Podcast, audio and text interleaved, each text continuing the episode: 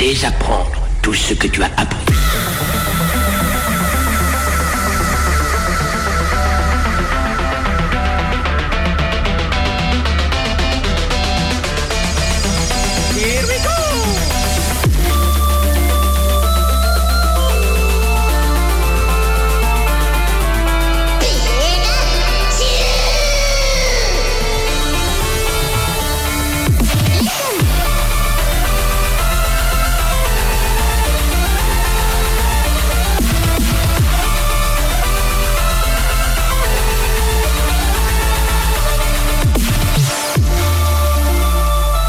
J'aime me beurrer la biscotte.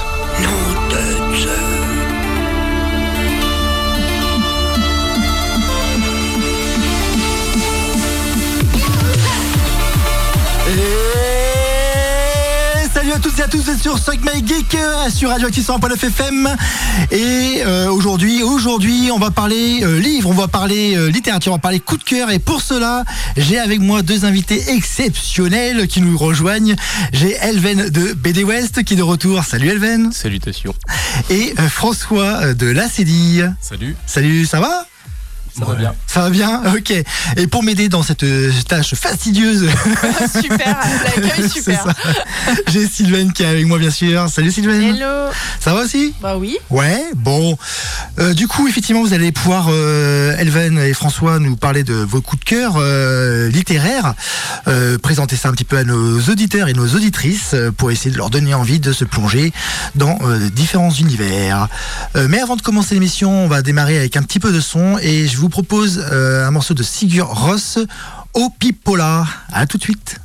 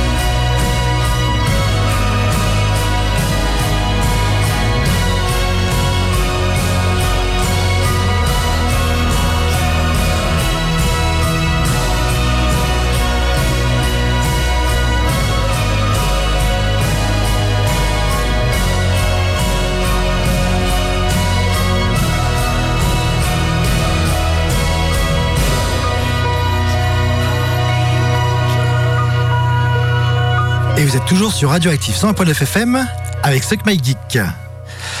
C'était un... un coup de cœur de Sylvain hein, aussi, Sigur Ouais. C'est un groupe que C'est bien. un, grou- un groupe islandais que j'aime énormément.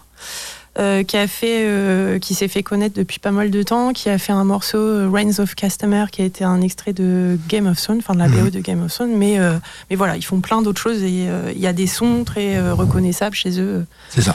Mais on n'avait pas là pour parler d'eux. Exactement, mais je dis quand même merci d'avoir repassé un de leurs morceaux plus récents. De rien.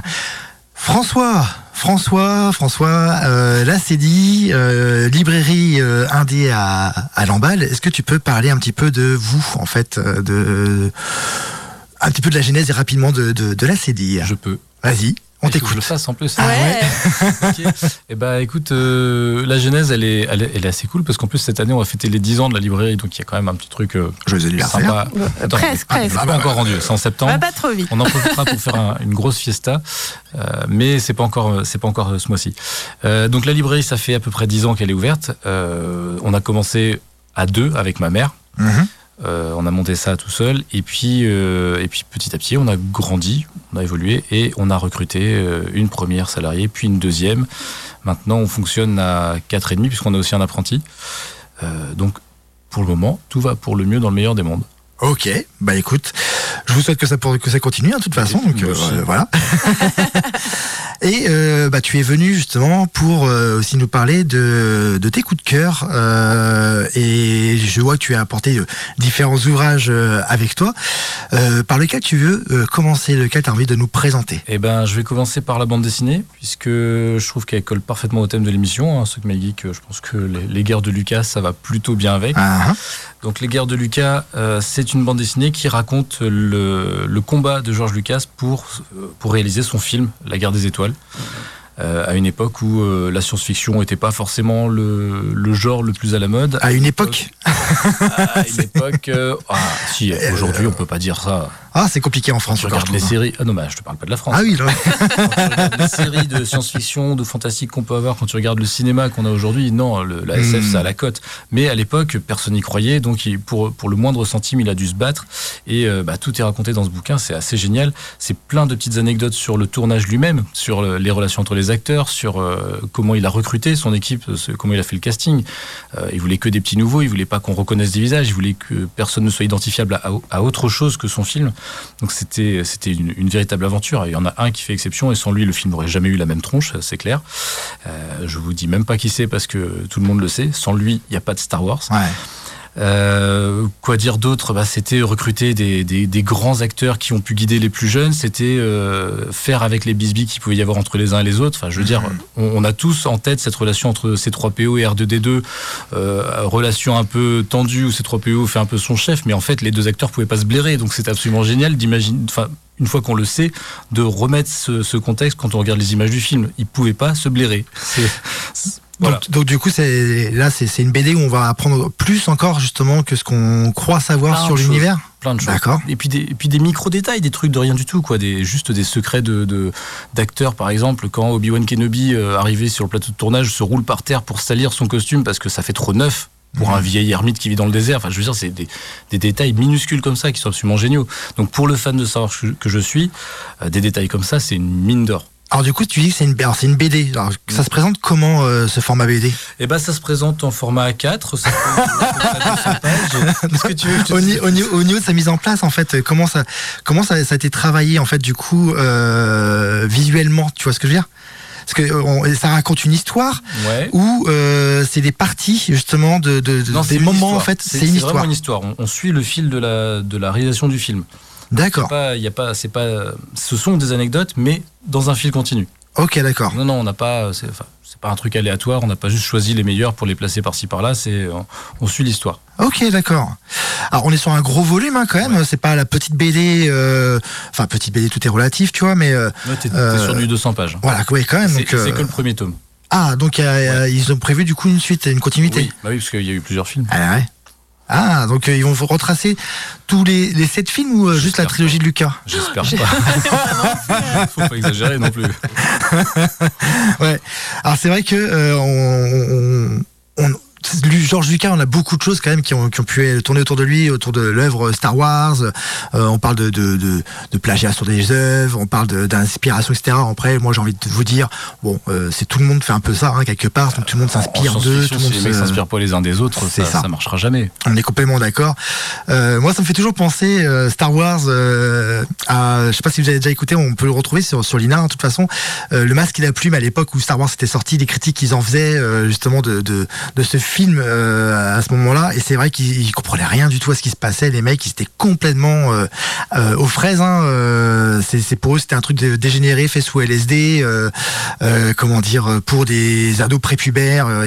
C'était quelque chose qui n'était pas amené à fonctionner façon sur le long terme. Bon, c'est dans, dans, le bouquin aussi. Hein. Ah Lucas ne savait pas ce qu'il faisait, littéralement. C'est-à-dire hmm. qu'il l'improvisait au fur et à mesure. Il y a des choses qui ont été changées au dernier moment, au moment du montage. Quoi. C'est donc, euh, ouais, lui non plus savait pas trop ce qu'il faisait, je crois. Dark Vador aurait pu avoir une autre tête, hein, complètement. C'était hmm. même pas lui à la base le méchant du film. D'accord. Ça, ça, va très loin. Alors pourquoi du coup, toi, c'est ton coup de cœur justement Pourquoi est-ce que tu nous tu le proposes en fait? Alors parce que d'abord je suis un grand fan de Star Wars et moi je, suis, je fais partie des fans qui sont fans de tout Star Wars. Il y a ceux qui hmm. ne jurent que par la première trilogie et il y a ceux qui adorent tout l'univers. Moi j'adore tout l'univers, y compris les séries qui ont été faites ensuite. Et donc là, bah, c'est ce que je disais tout à l'heure. En fait, euh, la mine de renseignements, la mine d'infos, de petites anecdotes, c'est ça qui me fait, qui me fait kiffer là-dedans. D'accord. Bah écoute, merci pour ce premier coup de cœur. Euh, on va passer à toi, euh, Elven. Mhm. Donc, euh, pareil, donc tu es là pour nous présenter des choses que que tu aimes. Donc là, je vois, tu nous sors un, un gros livre. Alors vas-y, qu'est-ce que c'est? Alors ce gros livre, c'est Frontières. Frontières qui nous vient de Guillaume Saint-Gelin, qui est au label 619 actuellement. Euh, pourquoi? Bah Parce que je trouve que pour une transition par les deux SF, euh, je me mouille pas trop. Et derrière ça, euh, bah parce que dès comme ça, il y en a pas beaucoup, mine de rien. Alors j'enfonce un peu des portes ouvertes, étant donné qu'il a quand même la cote en ce moment, et, ce qui est pleinement justifié, j'entends, et je dois pas être le seul à en parler. Enfin, en tout cas, j'espère, parce que ce serait vraiment pas juste pour son auteur, qui du coup, c'est quand même pas mal décarcassé pour nous sortir ce petit bébé, quoi. Mais clairement, ce bouquin, il a des enjeux que je trouve trop peu, justement, puisqu'on parle un peu de concept de SF et de ses enjeux sur notre société, ben, lui, il va réveiller des affects en fait qui sont, à mon sens, ouais, un, peu mis de côté en ce moment par la SF moderne, et c'est ça qui m'a surtout plu. À savoir? À savoir l'optimisme. D'accord, c'est vrai. C'est vrai qu'on est souvent sur la dystopie en fait. C'est euh, quelque chose qu'on aborde ça beaucoup dans nos émissions. On est souvent sur une vision très dark de l'avenir et des et, voilà. En SF, tu as d'autres choses développées que le pur avenir auquel on peut penser nous, mais oui, bah. c'est souvent c'est souvent très sombre quand même sur euh, le côté euh, humain. Clairement, pour ma part, avant de parler du bouquin, puisque on va faire une parenthèse, c'est aussi, je trouve, un des rôles de la science-fiction de nous proposer des futurs désirables, en fait, parce que mine de rien, ce qui, ce qui était la SF des années 50, maintenant, c'est du commun. Enfin, pensons aux smartphones, pensons à ce qu'on envoie dans l'espace, euh, notre capacité de communication, Internet, enfin, l'intelligence mondiale de l'humanité. Il y a quand même quelque chose de fort derrière. Et, et, et sans la SF, sans le rêve, en fait, qu'il y a derrière, jamais on aurait pu envisager d'avoir envie de faire ça. C'est avant tout ces fantasmes qu'ont guidé, je pense, des générations de scientifiques à, à, à, cette espèce de petite impulsion que ça peut générer, comme ça, en se disant, putain, ça, je veux que ça existe, il faut que ça existe, et je vais le faire exister, et je vais me donner les moyens de le faire. Je suis complètement d'accord. La fiction est passée à anticipation, en fait, sur ces anciennes œuvres. Et, pour moi, parler purement de ce qui, de l'avenir tragique de l'humanité, finalement, c'est nourrir un discours qui va fatalement n'aller que dans une direction. Et, mmh. ça, je trouve ça dramatique euh, maintenant, et ça le sera probablement un peu plus euh, chaque année qui passe, si, justement il n'y a pas ce genre de truc qui vient nous dire, hé, hé, la vie elle continue en fait. Alors justement, Justement, Frontières. Frontières, ça se base. Euh, on va commencer en fait euh, par nous parler d'une scientifique qui, elle, euh, est une pionnière de ce qu'ils ont appelé l'archéologie galactique. Elle, elle va travailler sur un projet de sonde en fait qui a pour but d'aller collecter cette data dont on aura besoin pour l'exploration spatiale et elle est donc chef de projet. Et en fait, l'histoire commence avec ce côté, elle va se faire voler en fait son bébé, cette sonde, Indy d'ailleurs assez curieusement, Euh, par, euh, par, par une méga corpo, en fait, finalement, qui, elle, voit dans ce potentiel un, chien renifleur, quoi, un genre de chien truffe de l'espace qui va pouvoir les, les aider, ou en tout cas leur donner la possibilité d'aller faire de l'exploitation minière. Quoi. Et tout commence là-dessus, sur cette espèce de frustration où, en fait, finalement, elle va se faire déposséder de ce truc parce que, bah, parce que finalement, c'est qu'une scientifique, donc euh, commercialement, elle a absolument aucun poids, il y a des enjeux et une inertie qui sont bien trop grandes pour elle. Quoi. Et en échange de ça, donc, histoire de la rassurer, et surtout d'histoire, je pense que ça n'aille pas fuiter ailleurs ses compétences, et eh ben contractuellement, il la lie en fait à cette entité et euh, l'un et l'autre sont bloqués ensemble. Et en fait, elle va se mettre dans une dynamique de cailloux dans la chaussure, à savoir euh, bah, essayer de générer un maximum de dawa en fait du peu qu'elle puisse euh, pour contrarier un petit peu tout ça. Mais, mais le truc, c'est que c'est pas une fin en soi c'est pas une fin en soi que de dire je suis pas d'accord et justement de pas lancer euh, de pas lancer de choses derrière en fait de, de rien démarrer parce qu'effectivement et ça c'est un peu aussi euh, le point de chute de l'histoire cette rencontre avec quelqu'un qui va clairement péter un plomb en fait et, euh, et, faire une grosse grosse grosse grosse grosse bêtise qui va on va assister en fait à ces moments un petit peu critiques que sont parfois les pivot de l'existence, quoi, ce moment où tout bascule et on peut plus faire demi-tour. Et, euh, et, c'est cette histoire en fait qui va hum, d'abord l'histoire de ces deux personnes, puis d'une troisième personne qui va se greffer dessus, et ensuite l'histoire de ces trois personnes et de leur trajet commun derrière, quoi. Ok. Visuellement, euh, est-ce qu'on peut en parler? Parce que c'est c'est une œuvre que j'ai aussi euh, découverte parce qu'on l'a offert en fait à quelqu'un et euh, on, on, est tombé aussi amoureux visuellement en fait de, de, de cette œuvre. Est-ce que tu peux en parler un petit peu? Ben ouais, carrément. De, alors Déjà, euh, c'est signé Label 619, enfin ça se voit quoi. On, a toute une équipe de personnes derrière qui, quand on connaît un petit peu leur boulot, clairement, on, va reconnaître en fait leur, euh, leur signature move quoi. Ces environnements hyper saturés, ces personnages qui, euh, il y a toujours un contraste assez évident entre la technique de dessin, si vous voulez, ce côté un petit peu naïf, candide, rigolo. Là, il y a beaucoup d'emprunts manga par exemple, mais à des versions un petit peu chibi, on a des personnages des grosses têtes, des petits pieds, ça a l'air mignon et tout. Et justement, je pense que ça renforce un petit peu la violence euh, latente qu'il y a derrière, parce que bah, clairement, d'avoir des, des, personnages aussi mignons dans un environnement aussi hostile, il y a quelque chose qui se passe en termes de, ouais, de contraste. J'ai pas d'autres termes quoi. Donc euh, beaucoup d'emprunts manga. Euh, ça, c'est clairement la nouvelle école de la bande dessinée qui fait fi un petit peu des traditions, des trajectoires, ouais, traditionnelles quoi. on n'est pas sur du franco-belge classique, on n'est pas non plus sur du manga, on n'est pas sur du comics, on est sur un espèce de pot à cheval entre tout ça, où en fait on a cette nouvelle génération qui vient puiser un petit peu des inspirations de tous bords confondus finalement, et qui réamalgame ça en fait avec leur propre, leur propre regard. Quoi. Et là pour le coup, Saint-Gelin, clairement, il, a cette capacité-là. Quoi. Et c'est vraiment top. Merci. Alors c'est pareil, hein, on est aussi sur un gros, euh, une grosse œuvre. Euh, on doit être pareil dans les plus de 200 pages, euh, je pense. Donc vraiment quelque chose d'assez. Il est pas un peu plus. Non, ça a l'air équivalent. Ouais, 200, ouais, mais des fois. Voilà, donc euh, vraiment euh, généreux aussi dans son dans son contenu. C'est une histoire euh, en un tome ou c'est ouais, ouais, du one D'accord. Clairement, mais justement c'est tout l'intérêt d'avoir pris puisqu'on parle de la taille de ça pour finir. c'est vrai que le pitch techniquement il tient en 50. Si on a décidé d'en mettre 200, c'était pas pour faire du filler et faire un gros bouquin parce que il y avait des choses à dire et surtout il y avait une nécessité de dilater en fait la temporalité de ce qui est présenté pour vraiment immerger le lecteur en fait dans cet environnement là et ça c'est un pari qui a super bien fonctionné. En tout cas moi j'ai vraiment, enfin, je suis tombé dedans. Chaque fois que je loue ce bouquin, de toute façon, je reste coincé pendant une heure et demie, il n'y a rien à faire, quoi. D'accord, donc tu le lis, tu le relis. Ouais, assez frénétiquement, ouais, j'avoue que, puisqu'on a pour parler de coup de cœur, j'ai été honnête. Bah, c'est un vrai coup de cœur. Alors, François, tu rappelles du coup euh, le titre et l'auteur et où on peut le retrouver? Les Guerres de Lucas de Renaud Roche et Laurent Hopman euh, aux éditions Demain. Et pareil pour toi, Elven? Euh, Ce sera Guillaume Saint-Gelin au label 619. Donc là, ça migre chez Rude Sèvres actuellement en termes d'édition. Et c'est donc Frontière.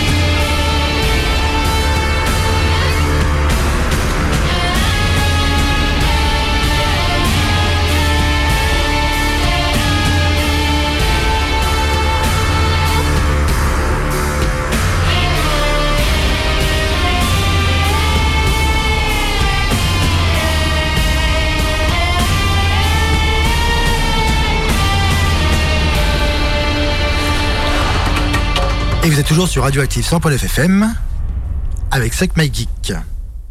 Radioactive a besoin de vous. Madame, monsieur, bonjour. Cette euh, édition spéciale consacrée aux conséquences de la tempête Kiran, après avoir fait de gros dégâts en Bretagne. Sur notre antenne aussi, une nouvelle verra le jour en février 2024, ce qui nécessite un financement matériel conséquent.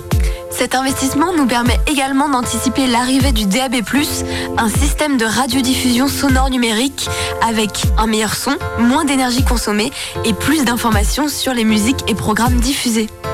Pour nous aider à rester branchés, rendez-vous sur eloasso.com slash association slash radio-active. Et vous y trouverez également les contreparties et on compte sur vous naturellement. Euh, juste avant, on a entendu euh, donc euh, une performance d'Alzheimer sur Dune. franchement, un morceau que j'affectionne aussi tout particulièrement parce que la bande son de Dune est juste spectaculaire. Et on attend bien sûr la suite du diptyque de Denis Villeneuve. Et là, c'était un extrait qui a été joué en live, du coup. Ouais, exactement. Alors, euh, puis ça, tombait bien parce qu'on venait de parler d'œuvres de science-fiction. Hop, un petit morceau de dune. Ah là là là, les choses sont bien faites quand même.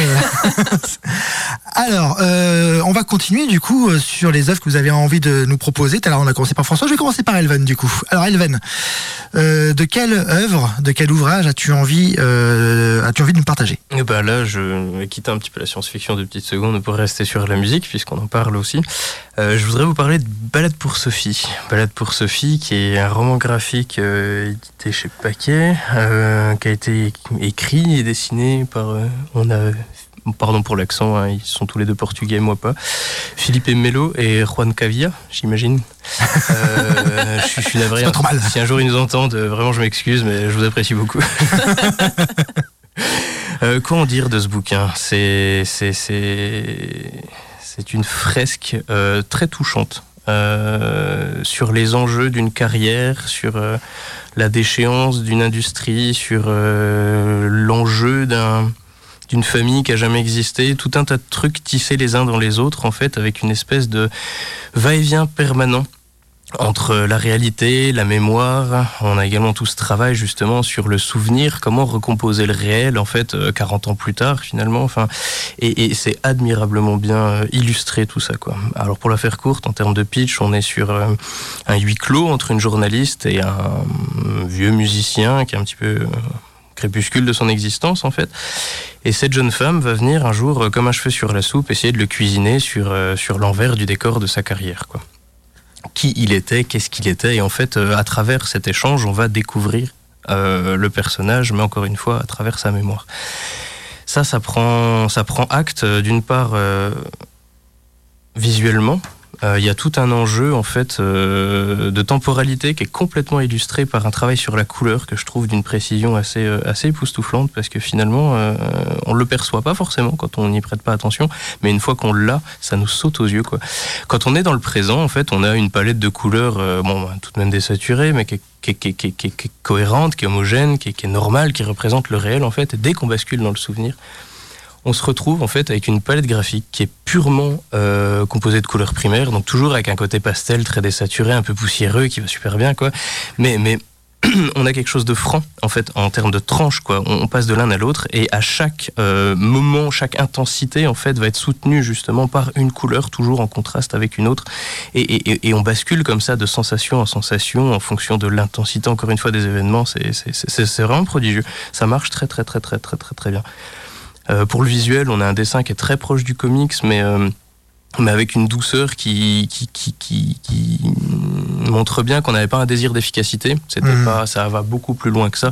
C'est taillé à la serpe, c'est des visages qui sont à la frontière de la caricature, c'est des émotions qui sont très fortes, qui sont très marquées, et, du coup, ça fait que on, chope très rapidement les informations.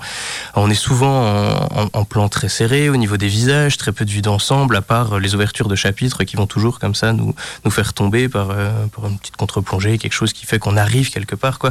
Mais la plupart du temps, on a des visages, des visages et, tout ce qu'il y a derrière les visages, quoi. Et, ça marche très très bien. Ok, alors je te vois tourner les pages, donc j'en profite aussi pour regarder un petit peu euh, tout ça. c'est ça, on fait, on fait nous curieux, tu vois, parce que là, du coup, on, découvre ce que vous nous présentez, et, euh, c'est chouette parce que c'est vraiment le, bah, le, but de votre venue, hein, justement, et euh, ça donne très très envie à découvrir et à vivre en fait comme comme expérience Tu, tu le vends très bien aussi, ça. je l'aime beaucoup. oui, ça s'entend, ça s'entend. Donc, euh, ouais, merci. Je, je, suis vraiment curieux du coup d'aller euh, découvrir ça. Euh, je sais pas pour toi, Sylvain, mais moi, en tout cas, ça m'a ça m'a hypé, comme disent les jeunes. ben, on va voir ça. On va voir ça. On va faire notre marché. Ouais, c'est ça. Oh là là, encore des dépenses. Je vous laisserai une petite sélection partant. Ouais, ça marche. Euh, et euh, bah, François, euh, toi, donc du coup, la seconde œuvre que tu as envie de nous présenter. Alors, la seconde œuvre que j'ai envie de vous présenter, je l'ai même pas avec moi. C'est ah. triste. Euh, mais c'est un bouquin que j'ai lu il y a deux jours. Enfin, c'est une BD que j'ai lu il y a deux jours et qui, pour le coup, m'a secoué vraiment très fort. Ça s'appelle Bobigny 1972. C'est de Marie Bardio-Vaillante et Carole Morel. Je te vois hocher la tête. Oh oui. ouais. C'est Dargo qui fait ça. Euh, corrige-moi si je me trompe, parce que comme c'est une nouvelle collection, je sais pas, je me souviens plus qui était derrière, mais c'est Dargo, je crois.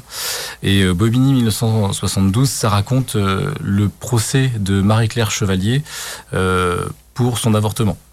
Et, et en fait, je, devais, je l'ai présenté hier à la bibliothèque de Saint-Brieuc et je leur ai expliqué que, bon, moi je suis né en 86, la loi Veil, j'en ai vaguement entendu parler pour moi, euh, le fait qu'une femme dispose de son corps et puisse euh, avorter, c'est un acquis. C'est, mhm. j'y réfléchis, j'y réfléchis même pas. C'est, tellement évident. On est d'accord. Et, et, mais par contre, bon, autant je, je, connaissais le nom de Gisèle Halimi, le nom de Simone Veil, le nom de Simone de Beauvoir, autant Marie-Claire Chevalier, inconnue mhm. au bataillon, Michel Chevalier, sa mère, pareil. Et euh, ben en fait, sur les conseils de, de, de, Pauline à la librairie, j'ai lu Bobigny 72 et j'ai pris une claque énorme parce que, alors, tous ces acquis ces choses que je tenais pour acquises et que je vois aujourd'hui qu'il faut. oui, ça résonne bien avec l'actualité. Hein, on est bien dans l'actu. Euh, je me dis que cette BD, il faut la mettre entre les mains de tous les ados qui, comme moi, n'ont pas connaissance de ce qui s'est passé et euh, parce que ce procès, il, est quand même basé sur un truc en plus qui est absolument sordide. Enfin, on a, je sais même pas si les gens qui connaissent l'histoire du procès savent pourquoi il y a eu ce procès. C'est que Marie-Claire, elle a été dénoncée par un mec. C'est l'homme qui l'a violée. Ouais. C'est l'homme qui l'a violée et c'est parce qu'il s'est fait choper par les flics euh, pour un vol de voiture que, en voulant négocier une remise de peine ou du moins un allègement de sa peine, il a dénoncé Marie-Claire pour son avortement. Je veux dire, là, on est quand même dans le. Euh, ah oui, le, bas, du bas de l'humanité. Hein. Il faut creuser, quoi. C'est hallucinant. Et donc, euh, des choses que je tenais pour évidentes, j'avais pas idée des combats qui avaient été nécessaires pour, pour les obtenir. Et là, de lire cette BD, alors non seulement ça m'a arraché une larme, ça, je, franchement, ça secoue quand même la lecture de ce truc-là, mais en plus, je me dis qu'il faut absolument qu'on le fasse lire le plus largement possible Sensibiliser. Mhm. dans les lycées, mais aussi dans les collèges. Hein, faut pas, faut pas avoir peur de ah l'âge des, des, collégiens. Ils peuvent, ils peuvent lire ça sans problème, parce qu'il faut savoir ce qui s'est passé, comment on a obtenu ces droits comment les femmes ont obtenu ces droits en particulier, et euh, surtout pourquoi il ne faut pas le leur enlever aujourd'hui. Quoi. Et quand on voit qu'aux États-Unis c'est, en train de se faire, et qu'en France on a encore des... Je ne vais pas exprimer le fond de ma pensée, mais des gens qui sont capables de demander euh, à abroger cette loi, enfin, non, c'est juste insupportable d'imaginer ça.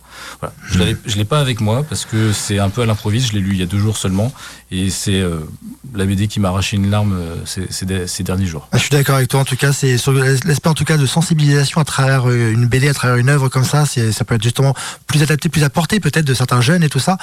Euh, Voilà. Après, là où je te rejoins aussi, c'est sur le côté on peut déjà commencer la sensibilisation de ce genre de de, de, de, de débat qui devrait même pas avoir lieu euh, dès le collège parce qu'on sous-estime bien souvent les jeunes et les jeunes comprennent bien plus que ce qu'on accepte de leur prêter. Donc euh, ouais, ouais, je suis, je suis 100% d'accord. Oui, on parle que des que des phases ou des événements où il y a effectivement eu une incompréhension mmh. et parfois des drames hein, liés à ça, euh, mais qui restent de l'ordre du fait divers. Il faut en parler, mais il faut pas mettre en valeur que ça. Effectivement, il y a plein de jeunes qui sont très ouverts et, qui réfléchissent à ce genre de choses. Où, et oui, c'est bien de valoriser aussi et d'encourager ça. quoi. Est-ce que tu te rappelles l'auteur quand même Oui, euh, je vous ai dit Marie, Marie. Euh, je te redis son nom. Bardio Vaillante. Marie Bardio Vaillante. Et au dessin, c'est Carole Morel. Et donc ce serait chez Delcourt de mémoire, c'est ça Dargo. Dargo, pardon, excusez-moi, Dargo. édition Dargo, collection combo. D'accord. collection de romans graphiques qui viennent de mettre en place. Euh, c'est du Glénat. pardon. On sait Glénat. Je sais pas pourquoi. Glénat. Pas mieux, pas mieux. Glénat. Mais la collection c'est combo, c'est pour ça que je confusionne sur les sur l'éditeur. Ok, ça marche. Tu peux faire un petit rappel aussi pour toi, Elven? euh, au niveau des éditions Ouais, édition, balade, auteur balade et. Pour Sophie. Balade pour Sophie, c'est chez Paquet et de euh, Philippe Mello et Juan Caviar. Ah, en plus, t'embêtes à, à réécorcher. Juan, Juan Caviar. bon, c'est ça. Euh, si vous voulez, on a le temps encore pour présenter euh, une, une, autre œuvre. Euh, Elven, tu, tu as quoi en poche? Alors je vais prendre un risque, mais pour moi ça fait partie aussi des fers de lance de du faut en parler et puis il faut arrêter les tabous et puis puis parlons-en aux jeunes aussi parce que mine de rien en termes d'expérience c'est encore eux qui sont les plus frais sur la question. Euh, moi j'aimerais parler d'extase, d'extase de Jean-Louis Tripp. Alors c'est le titre du bouquin, hein, je vais pas commencer à partir dans des, des choses inintéressantes mais Extase, c'est, ouais, moi je pense que c'est ma première grosse claque en bande dessinée. C'est vraiment le truc dans lequel, bon, j'ai des affects tout particuliers avec ce bouquin parce qu'il y a, y a un processus euh, auquel je suis très sensible, c'est le témoignage. Euh, je trouve que quand on parle de quelque chose de fort, euh, c'est très difficile de si on est trop éloigné du sujet, en fait, il euh, y, a une espèce d'illégitimité à parler des choses. Je trouve que les gens concernés euh, qui parlent de ce qui leur arrive ont euh, de fait certaines limites dans leur discours, mais qui sont complètement tacites et admises. En fait, ils nous parlent d'eux, ils nous parlent de leur expérience, ils nous parlent de leur vécu, donc ils ont le droit, en fait, à leur perception. Et quand on est trop loin de ça, encore une fois, on a tendance à essayer de tisser des grandes thématiques, mais qui sont parfois un petit peu à côté du réel, de ce que peuvent vivre les gens, justement. Et donc, pour moi, Extase a cette force-là qui est celle de, bah, de ce témoignage. Quoi. L'auteur s'est livré à nous. Et il a fallu un sacré culot pour le faire de cette façon-là, parce qu'en fait, on a littéralement quelqu'un qui vient nous raconter la construction de sa vie sexuelle. Et, euh, et c'est quand même quelque chose de balèze pour plusieurs raisons. D'une part, parce qu'il a un certain appétit sur la question et il peut être considéré par euh, ces mêmes gens qui abrogent certaines lois euh, comme, comme quelqu'un de déviant, en fait, sur pas mal d'aspects. Euh, là où on voit finalement une tentative désespérée d'être et d'exister pour ce qu'il est, en fait, finalement, quelqu'un dans toute sa nuance et toute sa complexité. Et dans le même temps, finalement, on va parler de la construction de la vie sexuelle d'un jeune homme et ça, c'est quelque chose dont on parle très peu finalement, parce que il y a un admis autour de ça, comme si tout beaucoup était de stéréotypes, parfois, complètement et, euh. et, de compétitivité, et tout un tas d'autres trucs sordides qui sont issus de notre euh, notre société, qui parfois fait des grands écarts cognitifs assez impressionnants sur certains sujets. Et là, en l'occurrence, ben, on va en parler en fait avec la sensibilité de quelqu'un qui, ben, qui, qui, qui, qui vit qui vit ça. Quoi. On, va parler d'émotions, on va parler de, peur, on va parler d'incompréhension, on va parler d'inconnu, on va parler de points de bascule, on va parler d'expérience, on va parler de toutes ces choses en fait qui font oui, certes, la construction d'une identité sexuelle, mais plus largement la construction d'une singularité, d'un individu, de quelqu'un et d'une personnalité derrière. Quoi. Et fort, fort, fort, fort comme bouquin. Alors cru, je préfère annoncer. Euh, on n'a pas. Ça va peut-être avec le sujet en même temps. Ouais, bah, ceci dit, il n'y a rien à cacher. Donc euh, c'était le parti pris de l'auteur aussi. C'est mhm. vrai que pour ça, il l'a clairement mis en image. Quoi. Enfin, et d'ailleurs, il s'en amuse beaucoup. Euh, c'est vrai qu'il aime revenir sur un sujet. S'il faisait marrer, c'était de dessiner des bites. Quoi. Alors c'est vrai qu'il allait un petit peu plus loin que ça, du coup, parce que bon, bah, Jean-Louis Tripp, il a quand même une carrière. Enfin, pour ceux qui connaissent pas forcément, je vous invite vraiment à regarder un petit peu sa biographie, parce que c'est un auteur qui, qui, est très très efficace dans son dessin, entre autres.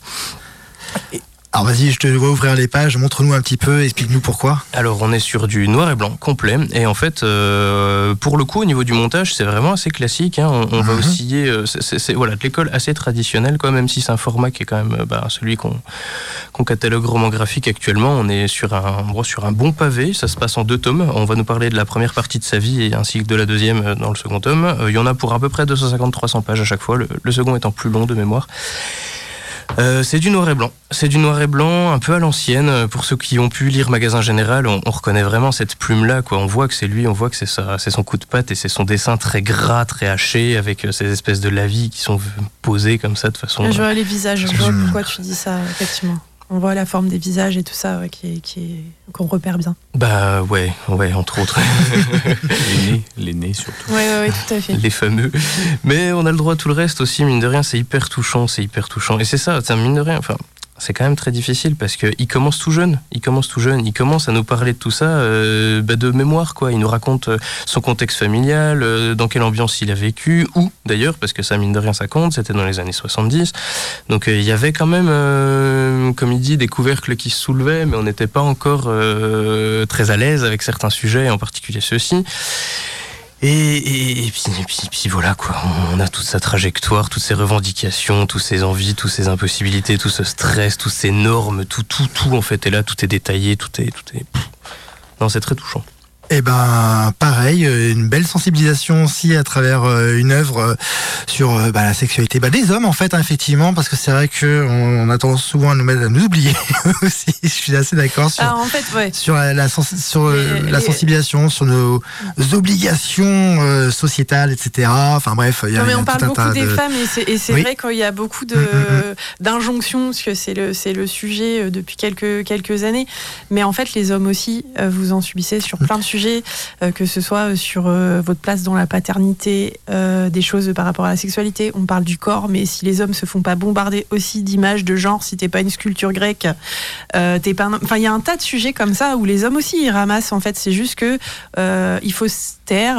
Enfin, c'est pas les mêmes sujets, c'est pas les mêmes combats, mais ça aussi, ça s'ouvre dans l'éducation et voilà pour pour s'apaiser, on va dire, pour s'alléger sur certaines sur certains questionnements. Donc oui, c'est bien, c'est cool. Merci. Merci beaucoup. On va faire une petite pause musicale. Je vais vous laisser avec euh, Still for Humans de Witcher 3. À tout de suite.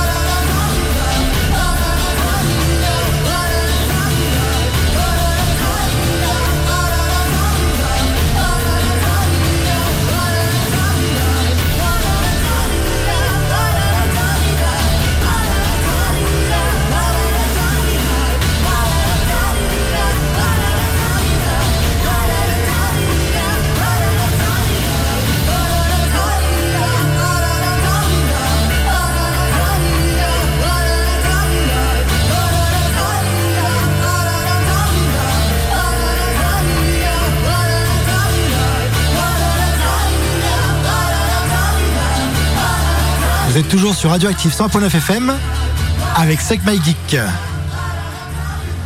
J'adore ce morceau de The Witcher 3. Franchement, il est euh, vraiment exceptionnel. De toute façon, la bande son générale, euh, l'OST du jeu vidéo The Witcher 3 est exceptionnel. Bref, voilà, meilleur jeu de l'époque. euh, mais on n'est pas là pour parler jeux vidéo, on est là pour parler littérature, s'il vous plaît. vous savez, ces trucs avec des images et des mots. François, ça va être à ton tour, justement. cette fois, qu'est-ce que tu as envie de, nous proposer? Vers où tu as envie de nous faire voyager Alors cette fois, je vous emmène vraiment en littérature. Il n'y aura plus d'images, désolé. Oh là là, attention, tu dis des gros mots. pas de petit Mickey. Ah, ne paniquez pas, ne paniquez pas, tout va bien se passer. Alors euh, là, c'est du roman, c'est du roman historique. C'est un roman qui parle d'un homme qui a réellement existé et qui s'est battu au Vatican pendant la Seconde Guerre mondiale. Il était prêtre et il était même monseigneur, euh, l'un des statuts de la, de, la maison. Euh, et euh, après avoir été ambassadeur pour le Vatican un peu partout dans le monde, il a été rappelé à Rome. Et ce monseigneur O'Flaherty a été missionné par le Vatican pour aller inspecter les camps de prisonniers aux alentours et rédiger des comptes rendus ce qu'il a vu sur place l'a horrifié. Alors, il faut savoir que Flaherty, même s'il était prêtre, il était bien irlandais comme son nom l'indique. Et quand il est arrivé dans ces camps et qu'il a vu des prisonniers anglais, des prisonniers écossais et des prisonniers irlandais, ça l'a fait particulièrement souffrir. Et euh, les conditions dans lesquelles ils étaient hébergés, euh, l'ont un peu choqué. Euh, c'est-à-dire que, bon, vous imaginez, vous imaginez bien l'Italie, euh, il fait pas froid en général, donc un litre d'eau par jour et par homme, c'est pas une quantité suffisante à ses yeux. La nourriture, c'est pareil, l'hygiène, c'est déplorable. Le chef du camp est un nasillon qui, comme tous les gens à qui on file un peu d'autorité, devient un nazi con. et Flaherty va le provoquer, littéralement. Et ensuite, en fait suite à cette provocation, il va se lancer dans son combat pour euh, aider un maximum les prisonniers et les juifs. Alors évidemment, euh, au Vatican, euh, en 43, Rome est occupée par les Allemands, l'Italie en général. Le Vatican non, parce que le Vatican est un État neutre. Et on lui fait comprendre que euh, fait pas de conneries. les Panzers sont à nos portes. Là, si on veut pas que le Vatican aussi soit envahi, il faut pas provoquer non plus. Et Flaherty, il va faire fi de tous ses conseils et il va monter son propre réseau. Euh, pour le coup, on va parler de musique aussi, puisqu'il va monter un chœur un groupe de chanteurs euh, aussi bien issus de la population romaine. Il va aller chercher le, vendeur de journaux de son kiosque, là où il va tous les matins chercher son journal, et une contessa italienne euh, qui va rejoindre ce même club très fermé, ce chœur. Il y a quelques titres de, morceaux que j'ai découverts là-dedans qui sont assez exceptionnels d'ailleurs. pas que en musique sacrée. Et euh, avec ce petit euh, noyau de, de 8 personnes, ils vont monter un réseau euh, absolument exceptionnel, puisqu'en très peu de temps, ils vont réussir à faire échapper entre 4000 et 6000 juifs et prisonniers de guerre. C'est quand même ah, considérable. C'est pas n'importe quoi. Donc leur petit réseau a quand même vachement marné pour en arriver là. Flaherty, c'était un individu qui a existé, pour le coup.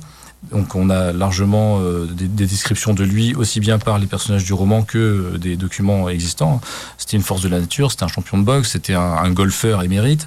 Euh, et bah, quand il s'engageait sur une voie, il le faisait à 100%, au point que les Allemands le menaçaient. Hein. Hauptmann, le, chef de la Gestapo à Rome, l'avait ouvertement menacé de le, le buter s'il sortait du Vatican. Ça l'a pas empêché de le faire en se déguisant quand il y avait vraiment besoin de lui à l'extérieur la provoque, il la, il la faisait jusqu'au bout tant que ça, tant qu'il assumait ses convictions. Donc c'est voilà, ce personnage euh, me marque. Je, suis encore dans la lecture du bouquin, mais pour autant, j'en prends à chaque page plein la tronche. Euh, donc c'est un livre de Joseph O'Connor, publié chez Rivage, et ça s'appelle Dans la maison de mon père. Ok, j'ai pas vraiment de mots en fait à ajouter à ça parce que je pense que ça. Non non, non, non, non, bien au contraire. Euh, enfin, bien au contraire. Non, tu pondes pas l'ambiance. Euh, juste en fait, euh, oui, c'est le genre d'œuvre en fait clairement qui sont à découvrir, à lire et je, je non, j'ai pas grand chose à ajouter à ce que tu viens de dire. En fait, faut juste, je pense, euh, le lire pour comprendre. En fait, ça se lit comme un, enfin, c'est un roman, donc ça se lit, c'est très fluide, c'est très, hmm. il y a de l'action, il y a des chapitres qui sont bien, bien découpés. Il y a vraiment aucune lourdeur. C'est pas, c'est pas un livre d'histoire étudié à la fac. Hein. C'est une histoire vraie les petites combines euh, qu'il a, pu mettre en place, c'est juste exceptionnel. Parfois, c'est à se tordre de rire à quel point il a pu filouter euh, autour de lui, mais c'est génial. Du coup, l'auteur a fait vraiment un vrai travail euh, aussi de, recherche, hein, du coup, d'historien. De, pour... Joseph O'Connor fait partie de cette vague d'auteurs irlandais avec Colm Toybin, par exemple, en ce moment. Les, Irlandais qui sont très, très en vogue dans la littérature en ce moment. Ok. Et bon, bah, qui font un travail de recherche en plus, évidemment, assez, assez pointu. Bah merci beaucoup de ce partage aussi. Euh, avec Sylvain, je pense qu'on va devoir noter beaucoup de choses. On va encore, tu vois, quand on, quand on, va aller faire nos courses, quand on va aller chez le primeur, euh, comme d'habitude, on va encore euh, tomber dans, dans, le piège de la CEDI, qui est juste à côté. Et puis voilà. Bref, euh, Elven, Elven, de quoi tu as envie de nous parler cette fois? Où est-ce que tu nous emmènes? Alors, ben, puisqu'on parle de personnages forts, j'aimerais vous parler de, de, Je suis leur silence, de Jordi Lafèbre, qui vient de paraître chez Dargo. Alors ça, c'est tout chaud, ça sort du four, hein, pour le coup. C'est une nouveauté. Euh, Jordi Lafèvre, pour ceux qui connaissent, c'est celui qui a fait Malgré tout également, qui était, qui était une belle histoire, mais euh, en termes de patate celle-ci, elle m'a quand même. c'est pas la même. C'est pas la même, quoi. En fait, ben, je, rebondis vraiment sur cette notion de, de personne, de personnage, parce que c'est ça qui m'a séduit dans ce livre. Parce que finalement, bon, c'est un thriller. Euh, on parle de polar. Pour ma part, c'est vrai que on s'en fout de la définition, mais euh, je vois plus un thriller qu'un polar, mais c'est pas ça qui va nous importer en fait. Euh, ce qui nous importe, c'est ce personnage, encore une fois. cette femme, bah, c'est pas un archétype en fait. On a quand même pris un sacré moment, je pense, pour se demander qui elle était, prendre le temps de la rencontrer et ensuite de raconter un petit morceau de ton existence. C'est ça qui est fabuleux en fait avec celui-ci, c'est que on a quelqu'un qui est surprenant du début à la fin du livre. Quoi. Elle se laisse pas démonter, elle s'embarque dans des histoires mais rocambolesques. Pour, la faire courte, euh, en somme, on est face à quelqu'un qui met son nez là où elle aurait jamais dû le mettre et qui va faire ce qu'elle peut pour assumer les conséquences en fait de ça. globalement, c'est à peu près ça euh, dans cette direction que, que, par l'histoire, mais mais c'est sa façon de résoudre en fait les choses qui, est géniale quoi. Elle lance des punchlines pas possibles. C'est quelqu'un qui, qui, est assez euh, atypique pour le coup, qui va euh, souffrir d'une pathologie et qui ne l'empêche absolument pas de, ni d'être, ni d'exister, ni de se déployer pleinement. En fait, on est avec quelqu'un qui, vit grâce, avec, peu importe, ça fait partie d'elle, en fait, euh, ce rapport-là qu'elle a au monde. Et, puis, puis, on a une intelligence qui est quand même relativement hors norme et surtout qui, qui, qui mais sans tabou, quoi. enfin, non, comme je vous dis, surprenant. C'est vraiment ce côté-là qui, euh, qui, je pense, fait la force du bouquin. Quoi. On, on, on s'arrête jamais. C'est toujours un plaisir d'être à côté d'elle et de regarder ce qu'elle va bricoler ou comment elle va se dépatouiller de telle ou telle situation. Quoi. C'est Alors j'aime bien ce que tu regardes les pages en même temps, tu, tu, tu rigoles. oui, c'est ça. Puis euh, j'aime bien, on a un côté ASMR avec le tournage des pages. Ouais, c'est, euh, c'est, euh, on est sur quoi du coup Vigilance que donc là on est encore sur, toujours sur la BD, hein, de toute façon. Toujours sur la BD. C'est vrai que pour ma part, j'aurais que ça à vous proposer. J'ai pas de vrai livre avec moi. que des petits Mickey, lui. Que des petits Mickey. Et eh ben non, mais justement, enfin, petit Mickey, c'est vrai que ça pourrait coller en fait au niveau de l'impression. On, on, est quand même sur une. Alors, c'est marqué dessus un polar barcelonais, euh, je crois. Oui, c'est ça, un polar Barcelone. Euh, clairement, euh, on, va nous immerger quand même dans une ambiance très chaude, hein, ne serait-ce que par les couleurs. Enfin, c'est pas pris au hasard, quoi. On est sur des couleurs très chaudes. Ça sent l'été permanent. Hmm. On est vraiment à un moment où il fait, il fait bon vivre, quoi. Les, gens sont, sont pas spécifiquement mitouflés. Justement, il y a des corps en fait qui sont, qui sont là, qui sont montrés, qui sont en action en fait dans les pages. Et c'est ça qui est, qui est, vraiment rigolo parce que on a quand même cette espèce de, c'est pas un enjeu du discours en tant que tel, mais c'est quelque chose de très agréable à regarder, en fait, la façon dont les positionnements vont se faire, les, détachements de peau, ce genre de choses à des endroits euh, précis. En fait, j'ai un peu l'impression qu'il n'y a rien qui est laissé au hasard. juste pour euh, illustrer un peu le propos, il y, a un petit gag visuel, et ça, c'est quelque chose que j'apprécie énormément euh, chez certains auteurs qui se donnent la peine d'aller vraiment loin dans leurs blagues. C'est-à-dire que pour moi, une bonne blague, c'est une blague qu'on n'explique pas. a priori, quand on a fait une vanne, c'est soit on rigole, soit on passe à côté, mais à partir du moment où on commence à décortiquer, c'est fort. Et il y en a quand mmh. même trop qui font une, un gag visuel. Euh, euh, on va nous l'expliquer parce qu'un personnage va revenir dessus verbalement et, si on veut pousser le vice, il y a même un encart qui va expliquer la scène. Quoi.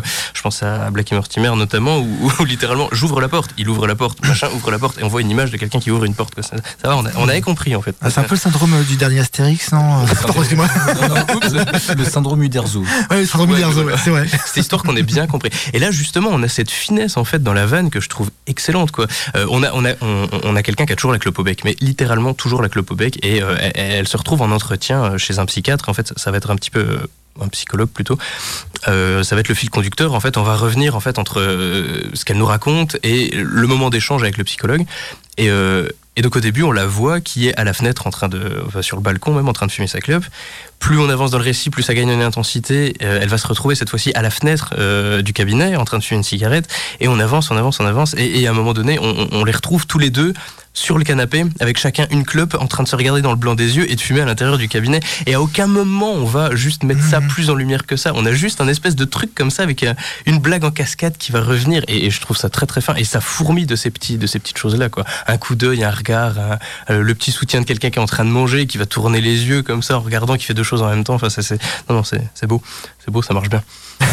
ça l'outil est utile quoi. Il est bien utile. En plus ouais, on est deux à la librairie à avoir adoré cette BD. Hein. Euh, ah, c'est cool. Ah bah voilà. C'est vraiment du gros coup de cœur. Bah merci. Alors du coup, euh, auteur, illustrateur, actrice et, euh, et maison d'édition? Euh, Maison d'édition d'Argo, Jordi Lafèbre, je crois qu'il fait tout. Euh, ouais, ouais, il me semble. Hein. De toute façon, bah déjà son trait, on le reconnaît entre mille, mais euh, en termes de scénar, ouais, il n'y a rien d'autre qui est précisé. Je, je pense qu'il euh, est tout seul sur, sur l'affaire. Ok. Donc Lafèbre, voilà. Bah merci beaucoup euh, à tous les deux. On a encore un petit peu de temps. Euh, François, est-ce que tu as deux minutes pour nous présenter un dernier truc? Bah, très vite alors, euh, je vais vous présenter Un monde merveilleux de Paul Collise. Euh, bon là, en l'occurrence, c'est l'édition Poche, donc c'est chez Folio Policier. Euh, très bon petit bouquin, très bon petit thriller, euh, qui se passe dans les années 70. C'est pas un roman de la guerre froide, comme on pourrait s'y attendre euh, vu l'époque. C'est un roman de l'après Seconde Guerre mondiale. D'accord. On va suivre un type qui est pilote de char dans l'armée belge. Ok, ça commence avec lui. Euh, ses supérieurs le- l'appellent pour lui confier une mission qui a strictement rien à voir avec son boulot. On va lui demander de conduire une voiture de location et d'emmener la personne qu'il retrouvera à l'adresse qu'on lui indique et de la conduire partout où elle le souhaitera, autant de temps que ce sera nécessaire. Euh, pilote de char et chauffeur taxi, c'est pas tout à fait le même. Non, non, non, trop. pas. il y a- il y a- Le véhicule n'est pas le même, quoi. Il n'a pas trop pigé voilà. pourquoi on lui demandait ça, d'autant plus qu'à côté, il faut quand même qu'il demande, qu'il dise à sa femme, je pars en mission, je peux pas t'en Oui, dire et plus. en plus, je sais pas Ouais. combien de temps ça dure. Femme, enfant, Ouais, ouais. euh, on laisse tout le monde à la maison. Je ne sais pas où je vais, je ne sais pas combien de temps ça va prendre. M'attendez pas pour manger. Euh, en gros, c'est ça l'idée. Et donc, il débarque à l'adresse indiquée. Il embarque une femme avec ses valises qui va la conduire. Alors, j'ai dit qu'il était pilote de char pour l'armée belge, mais évidemment, il est euh, can- cantonné en Allemagne. On est encore dans, dans l'après-guerre. Et donc, de cette adresse allemande, il va l'emmener en France, puis en Espagne. Enfin, c'est un périple complet. Et, et lui ne comprend pas pourquoi on a fait appel à lui pour faire ça. Et, et petit à petit, quelques éléments que la femme va lui donner, parce qu'il n'est pas censé non plus échanger trop avec elle. Bon, euh, ça c'est euh, ça c'est gentil de, de donner ça comme consigne au début de la mission, mais quand on passe deux semaines en voiture avec la même personne, on finit par discuter un petit peu, sinon Ça va être on long. s'emmerde royalement. Mhm. Donc ils discutent et quelques éléments par- glanés par-ci par-là vont finir par lui faire comprendre pourquoi c'est lui qu'on a missionné. Je vous en dis pas plus, ce serait trop, ce serait pas drôle.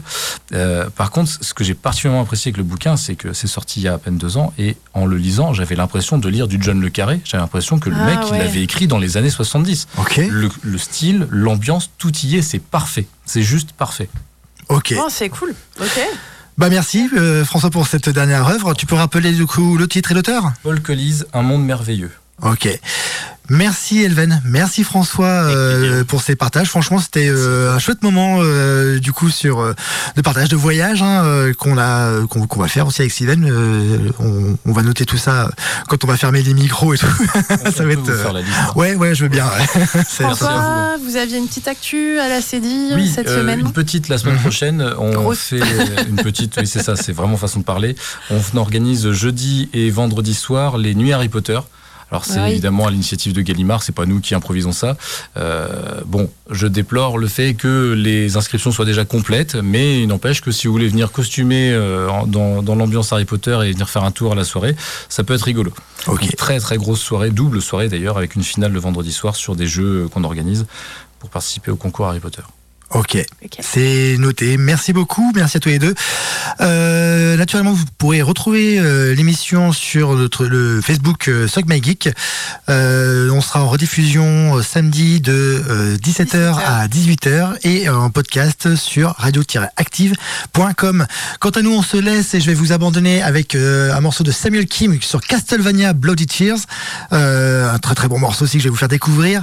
Et euh, on se retrouve naturellement la semaine prochaine. Sylvain, merci. François, Elven, merci aussi à vous. Et je vous dis à très bientôt. Ciao. Salut. Ou pas. non, ça veut pas partir. Voilà, les aléas. euh, on reste, voilà. Écoute, Tu veux, je chante. tu chantes Ah, C'est gentil. En tout cas, merci à tous les deux pour l'invitation. Ouais, clairement, c'est toujours un plaisir. Ça y est. Ouh Ça voulait plus.